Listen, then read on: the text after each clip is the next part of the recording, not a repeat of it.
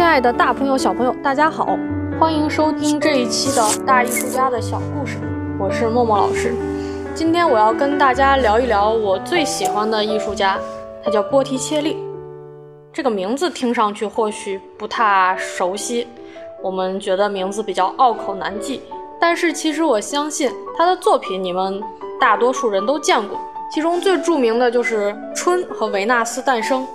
而波提切利生活的那个文艺复兴时期非常尴尬，虽然是文艺复兴最鼎盛的时期，那就意味着什么呢？意味着他和达芬奇还有米开朗基罗都同处于同一个时代，而且他不光和达芬奇处于同一个时代，他们两个人甚至还同属于一个工作室。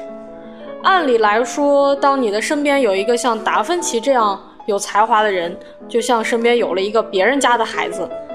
光芒一直都被人家笼罩着，但是波提切利呢，他却凭借自己的才华过上了衣食无忧的生活。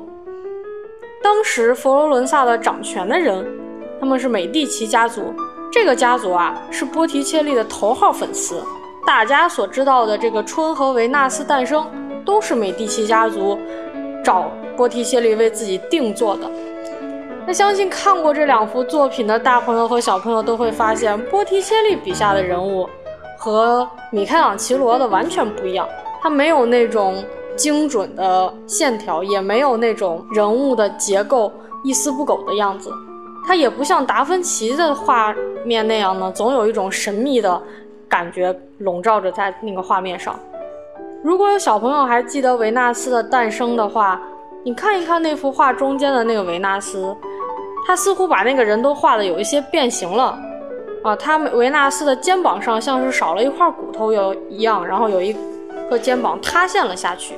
而且波提切利由于自己啊特别喜欢那种脖子特别长的姑娘，觉得那样的姑娘都好看，他的画面里面的姑娘的脖子也都特别长，长的都有一些奇怪了。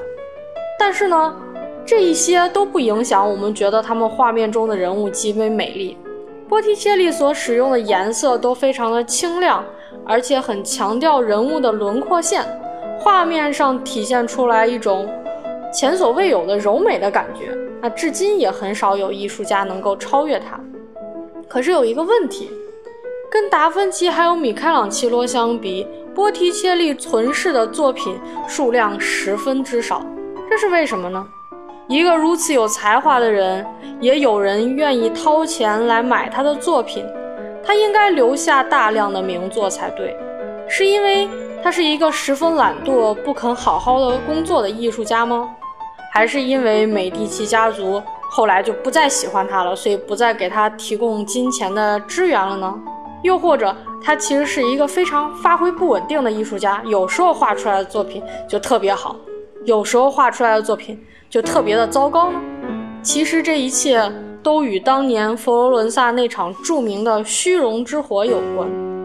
在一四九二年的时候，佛罗伦萨的政治局势啊发生了巨大的变化。本来在这里掌权的美第奇家族呢，由于他们那个老大罗伦佐美第奇给去世了，然后这个家族呢被宗教法庭审判，然后让教皇把他驱逐出境。把这个家族流放出去了，那这个时候的佛罗伦萨就没有人管制了呀。然后有一个修士被派来了，这个修士叫做萨沃纳罗拉，他成为了美第奇家族的接班人，成为了佛罗伦萨的掌权者。但是他是一个非常极端的宗教人士，他早就看佛罗伦萨不顺眼了，他觉得这个地方啊，你们一直都特别的虚荣，你们追求荣华富贵，你们追求。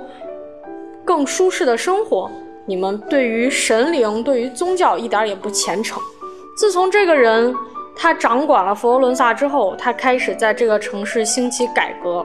所谓的改革呢，其实就是把他认为那些不道德的奢侈品都烧掉。这个萨沃纳罗拉他反对人们以任何形式来享乐，来觉得自己这个生活过得还不错呢，在他看来都是不行的。那在一四九七年的时候，这个萨沃纳罗拉和他的追随者们在佛罗伦萨市政大楼的广场门口啊，点起了一堆熊熊大火，被称之为呢“虚荣之火”。然后就派遣儿童和一些士兵，逐家逐户的去搜集那些世俗的享乐物品。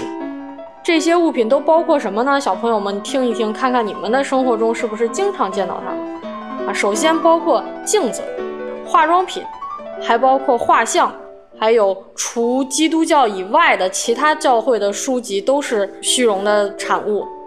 非天主教主题的雕塑也算，就像我们以前说的那些希腊神话中的维纳斯、雅典娜，那都属于所谓的享乐物品。那还有很多人写的那些古典的诗书啊，那些我们看来的知识性的文学性的作品，在他看来通通不道德。他把这些东西都收集起来，然后一并扔进火里面烧掉。我们今天认识的这位艺术家波提切利。他竟然成为了这个萨沃纳罗拉的信徒之一，他极为相信这个极端修士所说的一切，就像是这个修士给他洗脑了一样。后来呢，他自己亲手烧毁了自己许多的绘画作品。然而，就在这虚荣之火之后的一年，教皇公开要求说，把这个萨欧纳罗拉给我逮捕回去，而且还要把他处死。这位伟大的画家波提切利，他曾经创作的那些作品，却并不能因为这个修士的处死而得到挽回。那关于波提切利的故事呢？我们今天就先讲到这里。如果大家有什么疑问或者有自己的想法，可以在评论区留言给我。我们下一期节目再见。